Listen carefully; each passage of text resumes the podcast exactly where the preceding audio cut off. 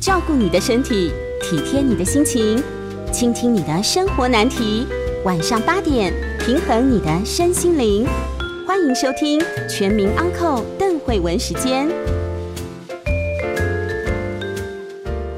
欢迎收听邓慧文时间，我是邓慧文。好，最近大家待在家里哦，又过了一周，不知道大家过得好不好？那我们也是继续的服务大家哦。继上次告诉大家在家里面如何跟小朋友一起来做收纳，让你的生活乱中稍微有序，痛苦上至少不要再更痛苦之外，今天我们继续来努力，我们来谈一下哦，这个什么叫做会玩才会学？哎，如果大家目前跟小朋友相处，其实是一个很值得珍惜的机会哦，你知道吗？因为平常就把他送去学校啊，送去各种机构，反正你也不知道他在做什么。哦，当然我这样讲好像也不对，也许一般的爸妈都很清楚他们在做什么哦。不过我们来听听看专家怎么说。今天我们要谈的就是会玩才会学，这是呃台湾涩谷实验教育机构的主持人，这是我们的林瑞玉老师哦，林瑞玉小姐，瑞玉你好，邓医师好，大家好。来，我先介绍一下我们的瑞玉老师哦，是自学生跟实验教育的家长，也曾主持这个自学团体、实验教育机构相关的实务经验非常丰富哦。所以今天我们就请这个瑞玉来跟我们谈一下啊，我们有一个参考的书籍是新周刊出版的这个会玩才会学啊。那我们就先请教一下哦，瑞玉老师，这是怎么样的一个概念呢？呃，会玩才会学这本书啊，它的作者叫 Peter Gray。那他，呃，他本来是学生物的，然后是做生物研究，然后当时也他在他的学术领域里面算是还蛮成功的。可是他自己的小孩在九岁的时候，在一般的学校里就发生了一些学习上的困难，然后他们在很挣扎的情况之下，把他送到一个很特别的学校，在美国马州的所谓的涩谷。教育涩谷学校这样，然后他把小孩送到这个学校以后，就发现他的小孩完全就改变了。然后他对于涩谷的这种很一般人很难接受的教育模式，也产生了很大的兴趣。所以他也整个改变了他的研究方向，改变成研究游戏发展的这个部分。然后最后，他现在都是以这个为主题在发表他的论文跟研究。那这是他的一嗯，他他最近有一本很新的书，但是台湾还没有中文，但也是研究呃跟会玩才会学的内容还蛮蛮多呃，就是可以互相参照的地方。那会玩才会是，请问一下，您刚刚说这个他的孩子到那边去，然后那边这个实验机构是一般人比较难。想象哦，一般人比较不会那样子去教育孩子的方式，那是什么样的方式？他们在学校很可怕哦，就是他从 四岁一直可以混龄混到十九岁，然后他也对他也不分班，然后也没有所谓的老师，然后也没有课程，也没有一定的学习领域，所以所有的小孩全部都自主学习。然后整个学校其实是交给学生来管理，因为他们整个学校的包括预算和人事哦，每年的预算和人事都是由校务会议来投票表决的。那校务会议里面学生一定比老师多，然后他们的学生跟老师投票是一人一票，都票票平等这样子，所以实际主导学校的是学生。然后你随时进到这个学校，就会觉得，哎，这随时都在下课啊，没有看到上课这样子，所以应该不是一般的家长可以很快接受的。是，那您是这个台湾涉谷实验教育机构主持人，所以跟那边的涉谷是同一个系统的吗？哎，我们是正在申请中，正在等那个审核的通过的通知，希望可以通过。嗯。所以你们也打算这样，就是让小孩子自己投票决定事情。对 对对。好，那我想请教一下，这样听起来好像呃呃，就是说小孩子可以决定很多事情啊，那很多父母就会觉得说，那这样子 OK 吗？可是我在想，要让孩子能够有这样子的决定权，其实要教他们的东西更多，哎，要教他们学会判断、负责，类似这样的东西，然后他们才不会做出对自己有害的决定。所以这个部分，呃，是不是实验教育机构要花更多的心思？嗯，我我从大概五六年前吧，其实也我真的没有很资深啊，只是我很积极的去了解各式各样的实验教育单位。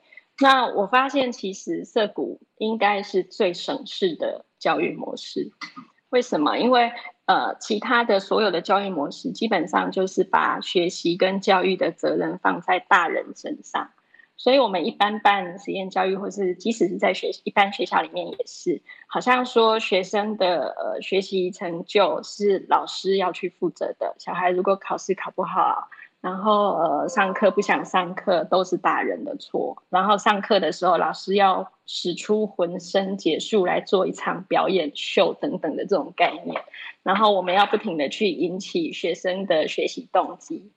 可是涩谷，因为它完全是自主学习，那就是小孩想学什么，他自己去找方法，然后自己去摸索。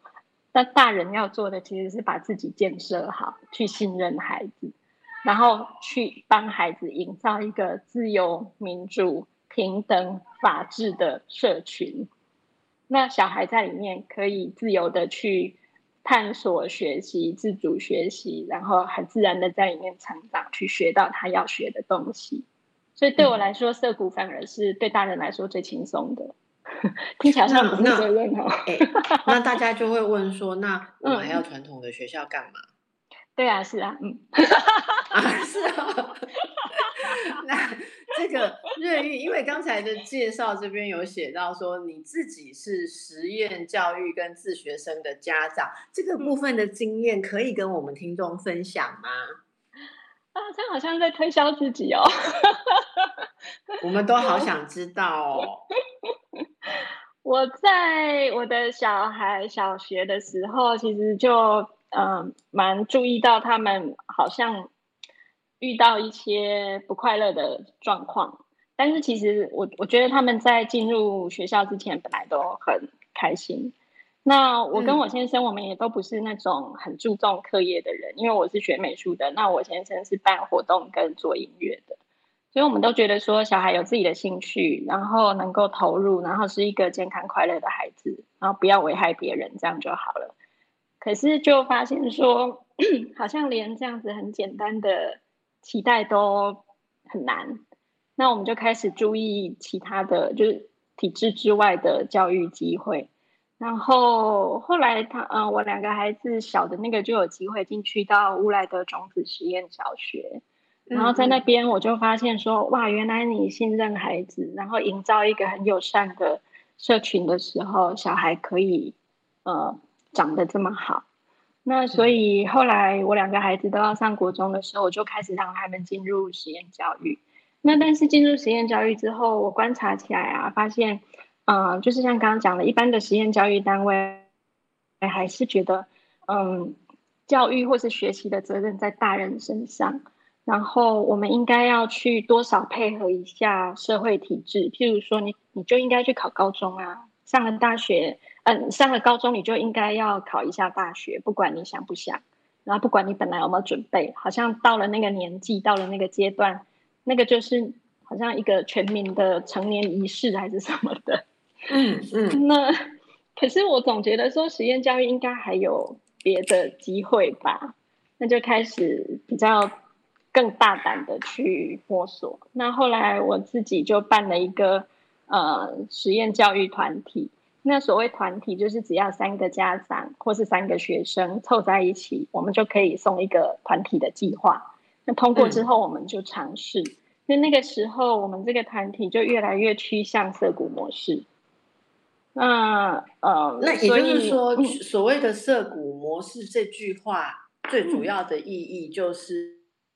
是孩子要为自己的学习负责，可以这样说吗？嗯，可以这么说，可以这么说。那另外是呃，其实它主要是两个核心，一个核心是民主管理，就包括校务会议跟同伴司法制度，就是学生法庭。然后另外一个重点是自主学习，就是这两个重点。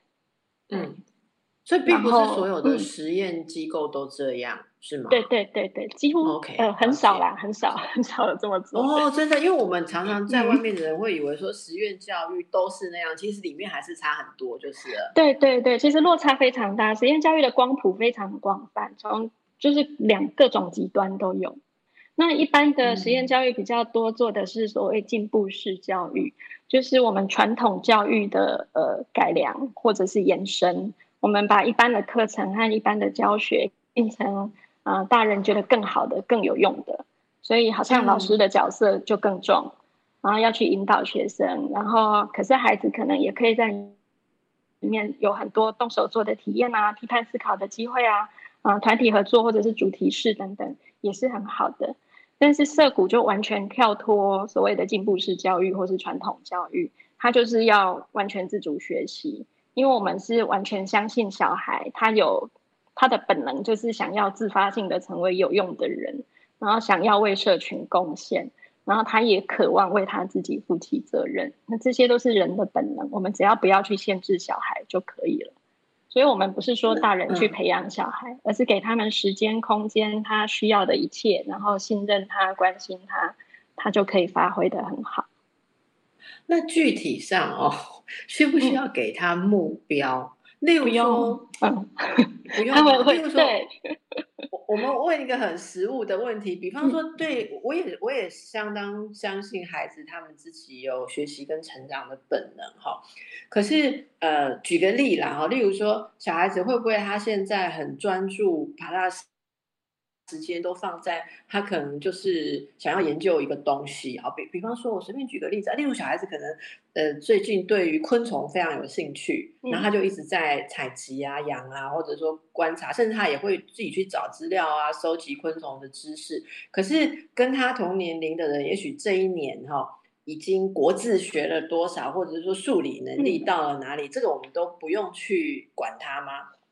对，其实自主学习的重点就是小孩依照他的兴趣去发挥，那不管他学到什么都很好。然后，好，我们先让大家在这一个新概念上面休息一下，因为他们需要喘一下、转头 真的，家里的小孩想说，所以现在继续让他改 game，OK 吗？哈，那什么时候他才要来学那些应该要学会的所谓基本能力呢？我们下一段再来请教更多。大家好，欢迎回到邓慧文时间。今天和我一起在线上的啊，是我们这个实验教育的专家，也是亲身经历这个的家长啊。那呃，我们其实刚才跟大家谈到的哦，就是请这个瑞玉啊，瑞玉应该说瑞玉是妈妈，也是老师哦，她现在也是机构的主持人，再再跟我们介绍这个。诶，涩谷的这种实验教育的概念哦，一个就是让孩子有自主性。那我们刚刚就问到这个很外行的问题哦，我很好奇的是，小孩子他，我我也相信我的小孩子都有自己学习的能力哦。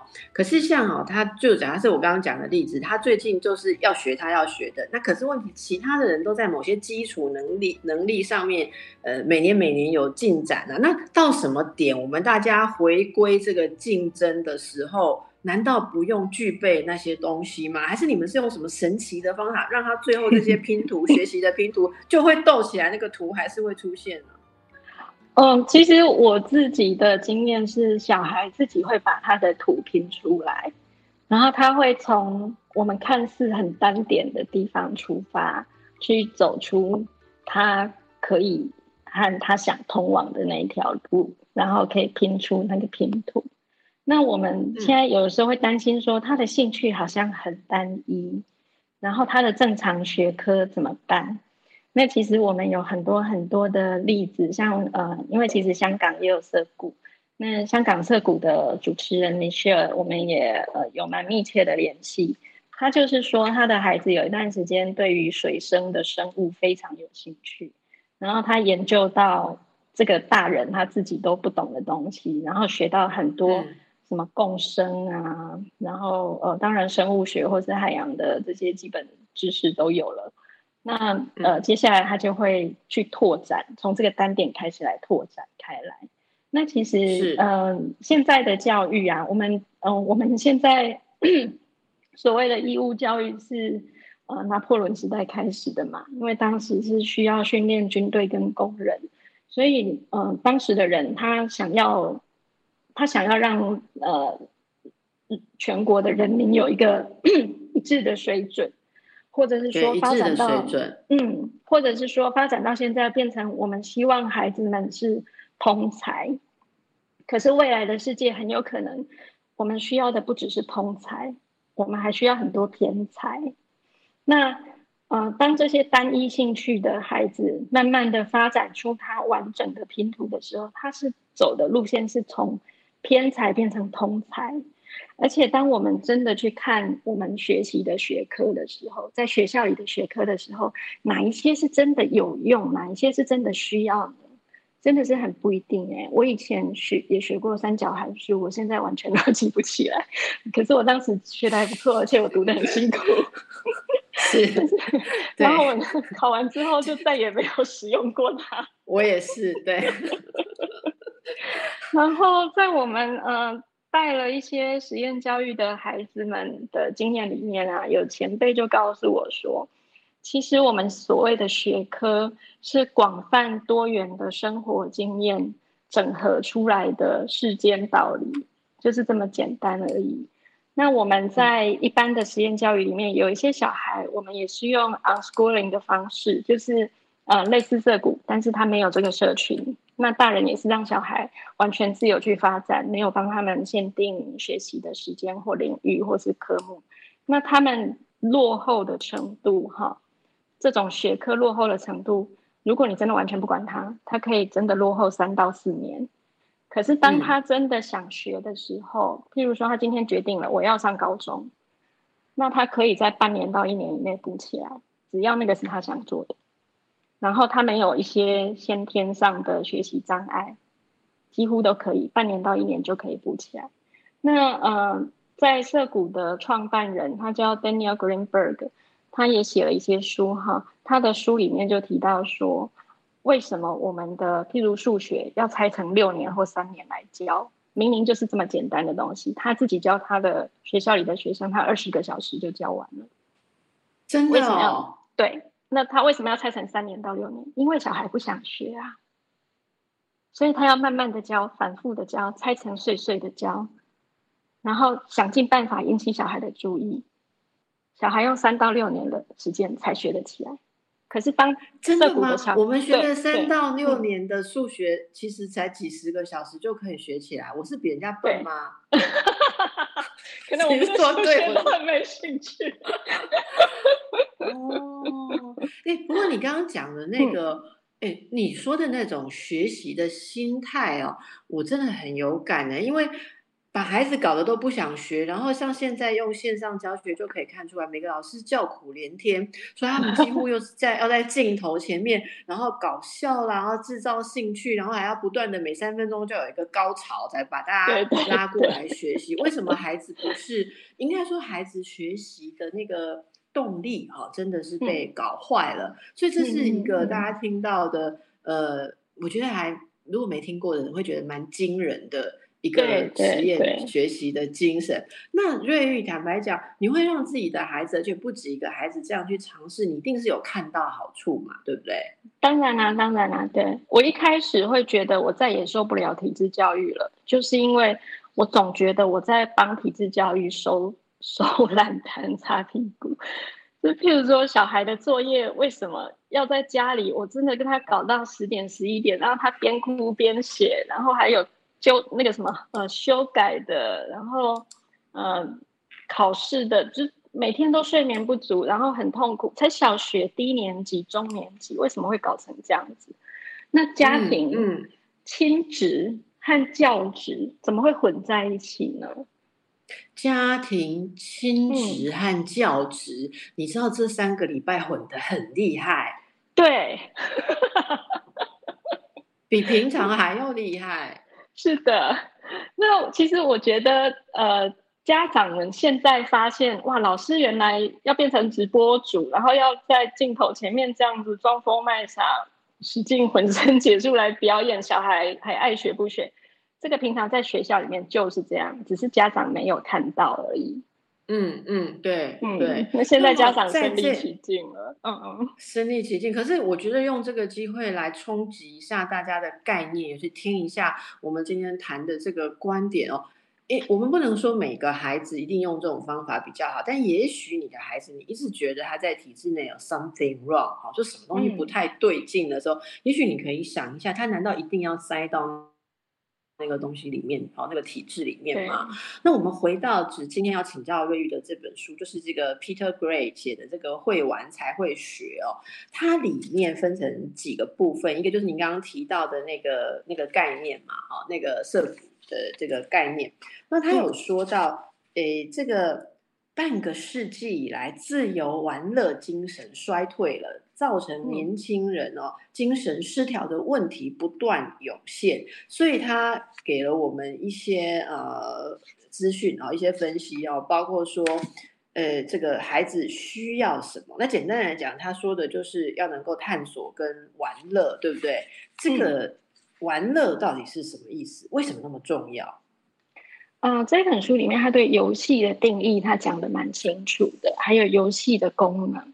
那游戏基本上就是一个，它一定是自由发展出来的才叫游戏嘛。譬如说，一样是打棒球好了，我们在公园里面拿着扫把棍，然后捏一团纸球来打棒球，这个是游戏。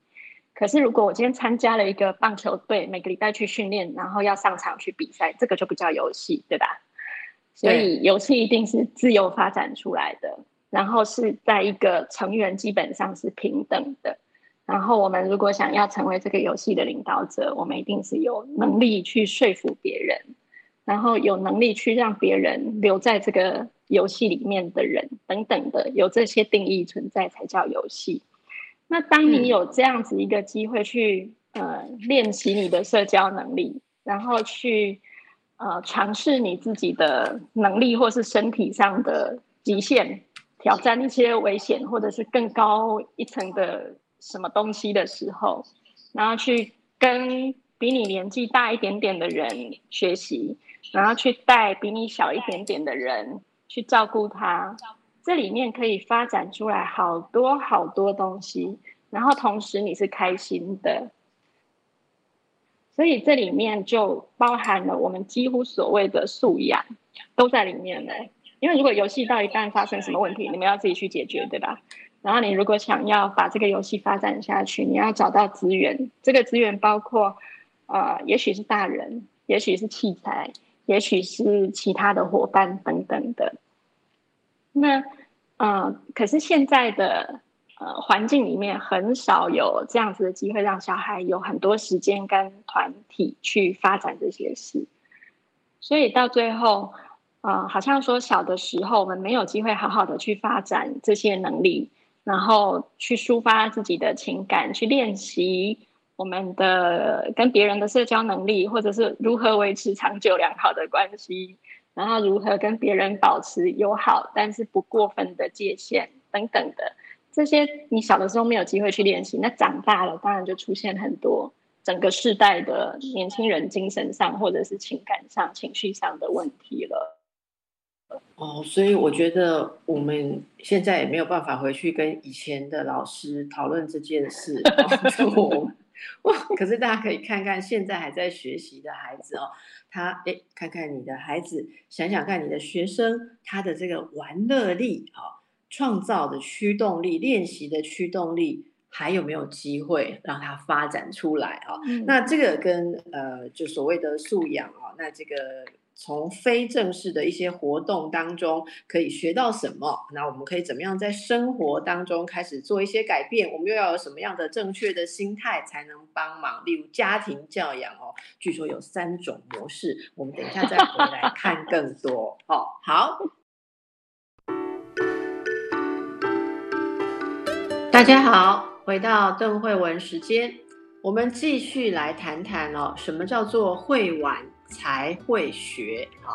到底你的孩子有没有把这个天赋的这个学习能力搞砸了？哈，应该就是被大人搞砸，没有帮忙，但是被大人搞砸，那又应该怎么办呢？来，我们线上的是林瑞玉啊，林瑞玉老师，他自己是台湾色谷实验教育机构的主持人。来，瑞玉，我们继续来谈哦。是，呃，刚才我们提到这个，要让小孩子在玩乐当中可以有探索。那如果说这个我们家长觉得自己的小孩的这部分非常的，呃，应该说已经压抑到看不见了，那我们可以怎么做呢？嗯，我觉得刚刚邓医师在广告前提到那个信任式教养是非常重要的，就是这本书里面提到教养基本上分成三种，那一种是所谓的信任式教养，其他两种都是所谓的控制式，只是一个是。呃，一个是好像是叫强压控制式，然后另外一个是比较温和的控制，但是基本上都是控制这样子。那如果你想要让你的孩子他的天赋或者是他的学习本能可以出现的话，你真的要信任他。那为什么你要信任他？因为你希望他要会玩才会学嘛。那玩就等于学习的话，什么叫做玩？他就必须要有很多很多的时间。然后感觉到很自由，然后他去做什么，你都可以很放心。这个时候，你给他这么多的信任，他才有办法长得很好。然后这个就要做信任式教养，就包括我们小时候，我还记得我小的时候，我们家从呃小学放学我们会走路回家，然后那时候就排路队，然后经过卷区。我小时候。记得那条路不长，因为路上很有趣，会经过很多同学家，然后走久了，路边的叔叔伯伯、阿姨、商家都认识我们这一群小孩。然后，可是我长大之后再回去走，哇，我发现那条路很长哎，要走二十分钟到三十分钟。可是小时候对我来说，那条路好有趣，五分钟我就觉得走完了。可是现在的家长，你说你让你的小孩走二十分钟、三十分钟回家，然后路上经过很多。你不熟悉的人跟地方，现在家长会吓死，他们宁愿花很多时间跟力气每天自己接送，他也不愿意让小孩这样做。甚至我告诉我自己的妈妈说：“哎，我的小孩已经小学二年级、三年级了，他可以自己搭公车、走地下道、转捷运去上他想上的课。”我妈妈也很害怕，她说路上会有坏人把小孩带走。可是对我来说，小孩如果被带走，那就是生小孩本来就是有那个风险，你会失去小孩吗？哎，我觉得应该很少人可以这样想哎。可是，但是我我觉得这这里面就像我们刚刚在讲的，小孩子可以自己投票，或者说自己决定他们现在要学什么。大家不要以为这就是就只看到这个表面的结果。我我我自己觉得，呃，不知道瑞宇同不同意，就是这底下是经年累月，你给他一个自我负责。跟呃自我规划的习惯，所以我们并并不是说一个小孩从来都是阿公阿妈牵着啊，爸爸妈妈带着，然后这个不落地的哈，送到学校 放进去，老师接进去，然后下课就是安亲班，老师就他就只认得那只棋子，然后跟着到安亲班，就是有这种不落地的小孩很多。然后你现在听了我们的节目，突然明天叫他自己去做捷运，不，明天也不能去做捷运，现在还在升级境界。我是说，就也不能。突然叫他自己突然要什么去去上什么才艺课，这中间他有没有学会这个呃，应该说是全面的来观察跟了解自己要注意的事情哦，这是要培养。所以我们大家听这个部分都会很羡慕，羡慕说。啊，老师的孩子能够自己做这样的事情，可是问到我们自己的孩子的时候，我们就要问父母啊，我们是不是曾经为了满足自己的控制，或者说处理不好自己的焦虑，呃，这个焦虑，所以用最呃，应该说。贪图简便的方式啊，替小孩做决定，以至于扼杀了他的自我探索力哦。我想这个是呃，我大家比较羡慕的。有些你知道，很多人听你们实验教育的家长都会说，哦，那是你们的小孩特别好。对，会有人这么说。其实这本那个会玩才会学里面，Peter Gray 也有提到说，有些人就质疑说，为什么涩谷的小孩，因为他们已经五十多年了嘛，那有毕业生。然后他们去研究涩谷的毕业生，发现他们都非常优秀，然后过就是他们对自己人生的满意度是很高的。然后他们把这些都归功于他们曾经在涩谷里面有这么自由并且被信任的这个童年。那呃，Peter Gray 也说，有很多人质疑说，呃，涩谷这些小孩会成功，是因为他们是特殊的家庭的小孩。可是他们真的去研究的时候，并没有，这些都是一般家庭的小孩。然后甚至很多是在原来的教育里面，呃，有有有状况，所以他才来到涩谷的。其实我们做实验教育就很坦白的讲，如果小孩都活得好好的，我们干嘛自找麻烦，要让他去走实验教育呢？我们自己都很辛苦啊。所以，嗯，如果你愿意，呃，看到小孩，然后信任他，然后给他冒险的机会，他就可以学会保护自己，然后他会长得比你想象的还要好。如果你不要去预设他要长怎样的话，他就会超出你的预设。可是如果你预设了，他就只能在你的预设里面成长，你这是扼杀了他的生命。嗯，那瑞宇，你有没有遇过哦？嗯，就是跟小孩相处的经验已经挫折到没办法这样相信的父母，有啊有啊，怎么样协助他们，就是打开一个新的视角，重新去看他们的孩子？其实蛮好的，因为有的时候你不绝望，你不会找别的路走，你就会一直在原来的模式里面。嗯，所以遇到这种。已经没有觉得自己走投无路了的家长，我觉得还更好。那很害怕的是那种，我觉得我的小孩不错啊，所以我这里看一下，那里看一下。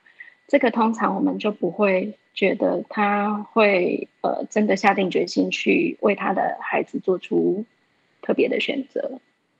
嗯嗯。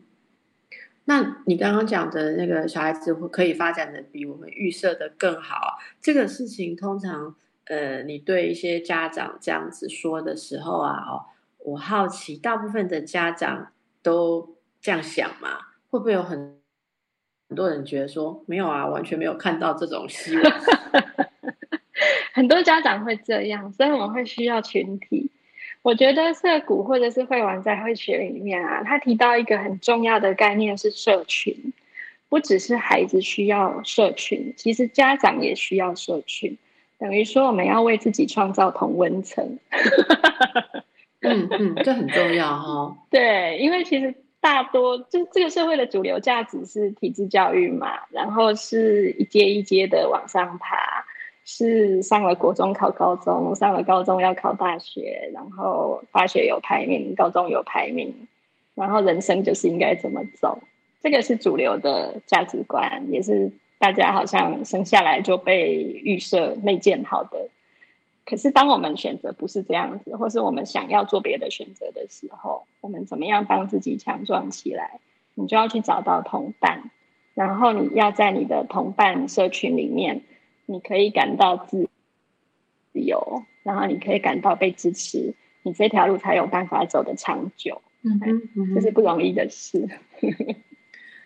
那如果哦，家人里面只有一个人相信这个东西，那例如母亲相信，可是父亲相当的反对。你知道我之前有遇过案例，是母亲就是让孩子在这样的体系里面学习，然后小孩子也真的有进步哦，整个身心状态跟发展状况变得主动很多，可是父亲又非常的愤怒。父亲会说：“呃，例如说明年呢，应该到了要考这个什么的入学考的时候啊，比方考高中或什么，那他一定会完蛋，所以他就是呃非常强硬的啊反对。诶，如果遇到这样的状况，身为实验机构的主持人，你是不是也会协助父母形成同步啊同步的支持？那要怎么做呢？嗯，其实我会去协助小孩耶。”因为小孩才是教育学习的主体嘛，所以我会先理清小孩他自己想要什么，然后当小孩确定了，我才会去跟家长谈，然后让他们理解，或者是帮助他们。嗯，好像说有一个人帮他们的孩子背书这样子。那其实呃，会玩才会学的作者 Peter Gray 他的小孩。他的小孩现在也年纪蛮大了，然后他长大之后回到涩谷去当老师，然后他最近有一篇访谈，我们正在把它翻出来。它里面就提到说，他小的时候他是九岁到涩谷的。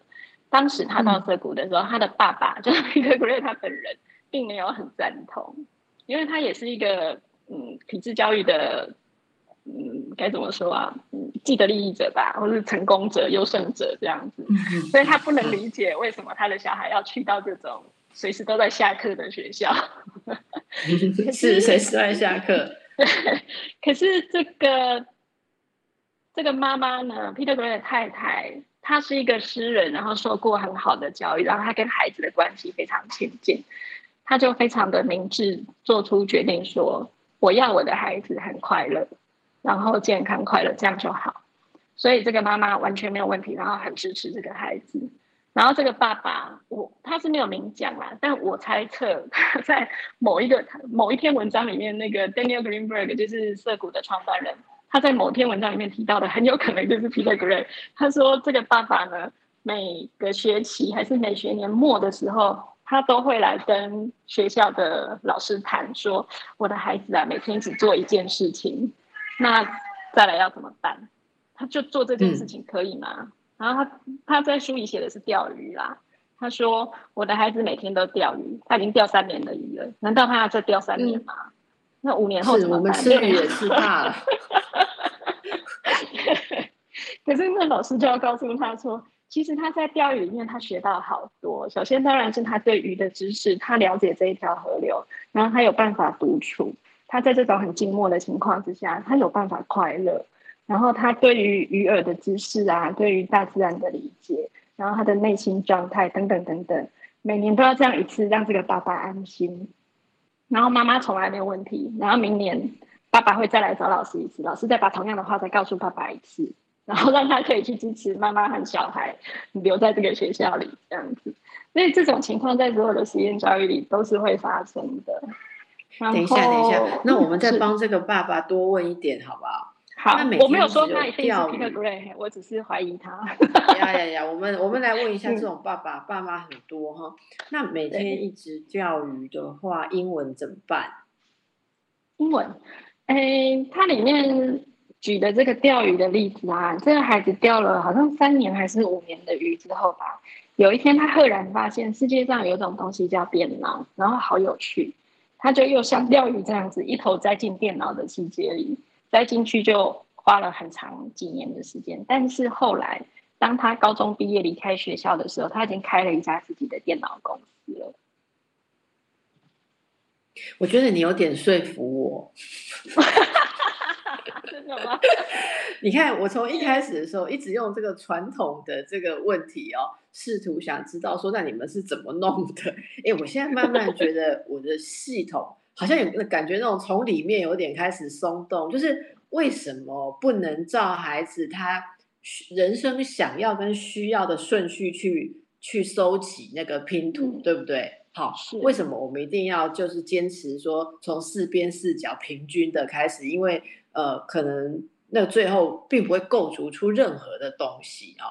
哎，我觉得要改变一个观念其实是蛮难，尤其是我们这种受几十年的这个训练，我们现在不管做什么事情，还是会想要先从基本功开始。虽然事后发现那个基本功跟你要学的不一样啊，所以大家 哎听到这个很挑战的想法，我们等一下再 回来听更多的例子。那个 最近呢，如果你有机会跟小孩在家里，真的好好听听这一集，然后跟你的小孩聊一聊哦。好，我们休息。一下，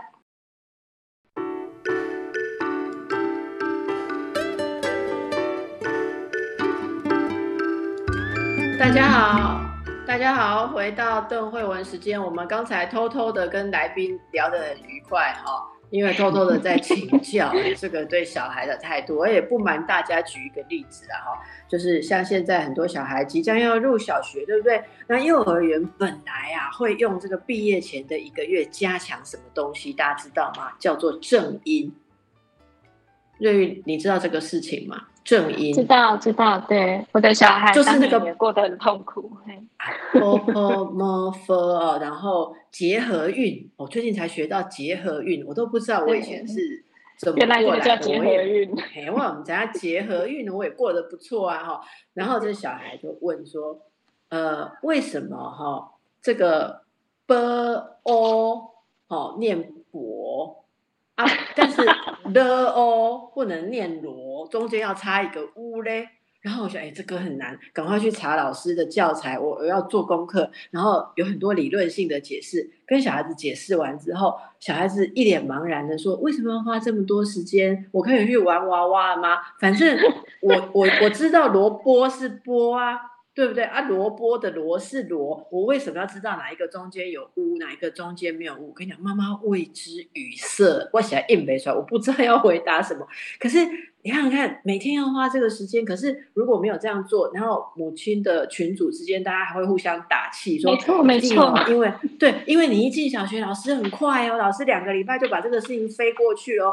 你如果不会的话，会很惨。我说是哪里会很惨？我说如果他已经会看字，也不行吗？你知道，人家告诉我说不行，因为他会对小学形成恐恐惧的心理，他觉得我一进去就被人家嫌不会，会造成弄坏他整个六年学习的胃口。哎，有这么严重吗？我自己觉得真的有哎，那怎么办？我们现在应该要要怎么样用这个今天跟你聊的概念来帮助一下大家？我们应该怎么调整？的做法跟心态，如果现在没有办法立刻翻转，说在一个月内改变决定，去找到一个好的实验教育机构啊，如果一开始没有办法做到这样，我们可不可以给大多数的这个父母一个嗯好一点的心态？我们如何去协助孩子？嗯，我觉得以 Peter Gray 会玩才会学这里面啊，他提到一个很重要的点，叫做游戏心态，就是我们刚刚虽然讲了游戏有一些定义嘛。可是最重要的是心态问题。当你觉得考试其实不重要，考试就只是一件事情的时候，那他就你这次考的不好，你的人生就不会崩塌。然后，当你觉得 b u p m o 只是人生八九十年当中的六个月而已，你现在学不好其实无所谓，你就当做去学校。呃，摸到一点这个，摸到一点那个，有兴趣也好，没兴趣就算了，反正一定有下一步会进来。那它就是一个很轻松的游戏一样的事情。那也许他会有兴趣，也许会没有，我觉得无所谓。如果你给孩子建立这种心态，然后你自己也真的是这样觉得，学分数、功课没有那么要紧，有这种心态，当然你可以尽力啦。可是。就是它有好玩的成分在里面，这个游戏心态带进来，我觉得就会让孩子好很多了。然后你自己也会放自己一马，啊，自己放自己一马哈。那最后还是再问，继续问一个，会继续问可恶的问题。所以在你们的世界里面，没有强逼孩子练钢琴这种事，是吧？哎，我小的时候，其实我儿子小的时候，我是一个非常严厉的妈妈。然后，因为我生了两个儿子，所以我就进展的很快。所谓的进展是进化的很快，是吧？对，儿子真的不是普通生物啊。这句话好疗愈啊！大家现在都得到安慰了哦。好，那个，那呃，其实有很多的概念，我觉得呃，我很推荐《会玩才会学》这本书。那我们也很期待这个。你说还在翻译的更新的书啦，哈，因为我觉得这本书里面，它它其实是呃可以说服我们，然后重新好像重新也想一次自己是怎么长成这样。对对对。那如果有小小孩的家长可能会很惊讶哦，你的小孩真的越小越有创意。可是哦，慢慢大了之后，尤其是很多人都说上学之后哦，怎么那个想法啊，比大人还要这个无趣哈？如果有这样的现象，你真的要好好的去看一下创意，好，还有自我探索，就是那个自我的动力，我们可以怎么去协助了哈？好，那么呃，对于新的这个作者新的书是会谈什么？作者最新的这一本书，他其实也是在谈人类本能的学习能力，就是游戏能力、社交能力，然后计划的能力、意志力、好奇心。他所有的研究就是以这人类的五种生物驱力来出发。然后呃，其实，在会玩才会学里面也已经有提到，我们的人类本能是在很漫长的狩猎。采集时代里面发展出来的，嗯哼，那反而农耕定居的这个这个历史啊，在人类的历史里面是非常短的。所以我们其实人类的本能是不适合生物本能是不适合这种农耕定居，然后呃有非常严密的社会阶级和架构的这种这种这种呃生活模式。然后，因为我们的教育体系是反映我们整个社会的期待和需求，所以当呃我们在狩猎采集时代，我们用本能去学习的时候，我们每个小孩都是自主学习长大的。然后有一群一群的支持的社群，他们是自由的、民主的，然后要自己去负责的，然后同时有呃同伴司法制度的这样子的这样子的社群。到了农耕跟定居时代之后，就完全改变了。它变成有政府啊，有中央集权啊，然后有社会阶层啊。那教育也变得越来越严格的，呃，希望孩子长成什么样子。然后甚至刚开始的时候，好像我我印象中，我们前几个礼拜才讨读书会才讨论过。刚开始学校制度发展出来的时候，学生一年只要去学校三个月的时间。可是现在发展到现在，我们一年休息不到三个月对对，完全相反。然后学的学的内容本来只是简单的阅读、算术，就三 R，阅读、算术跟写字。那现在变成包山包海，社会、自然什么都学，音乐、体育，连体育都学。其实你把小孩丢着，他们自然就会去跑啊，去玩啊，去打架啊，这些都是一个全身性的运动，就变成我们要用很多课程去教他。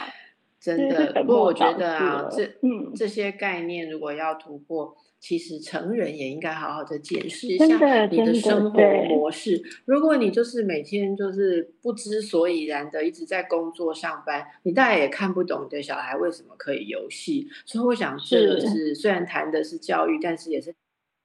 挑战我们整个现代人生活的哲学啊！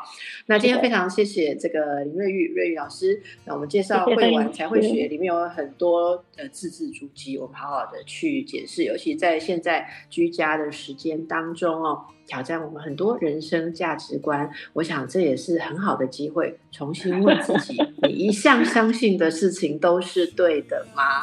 好，希望大家都能够过得很好。谢谢我们的来宾，谢谢瑞玉，谢谢大家。